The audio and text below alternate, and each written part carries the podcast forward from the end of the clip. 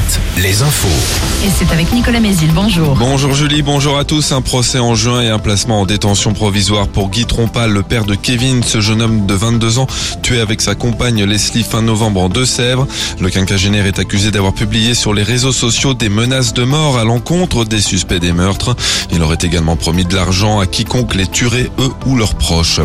Les candidats à la reprise des restaurants courte paille ont quelques jours de plus pour déposer leurs offres.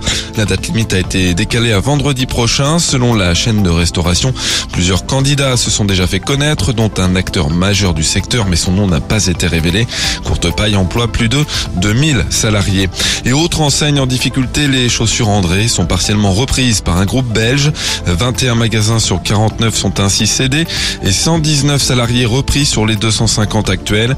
L'entreprise avait déjà été vendue en 2020 avant de se déclarer en cessation de paiement fin janvier dernier.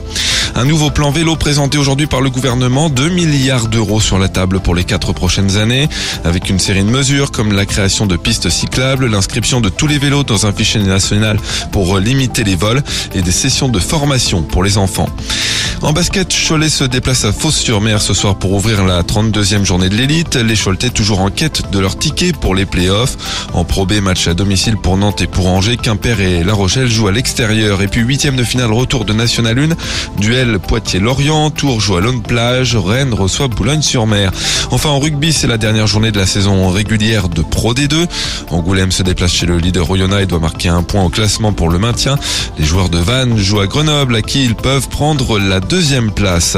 Enfin, le temps à front pluvieux nous concerne ce matin avec quelques coups de tonnerre. Les éclaircies reviendront en cours de journée. Seule la Bretagne garde un ciel plus variable avec quelques averses qui s'étendront partout au nord de la Loire dans l'après-midi. Les maxi de 16 à 25 degrés. Retour de l'info à 6 heures. Très bonne matinée à tous.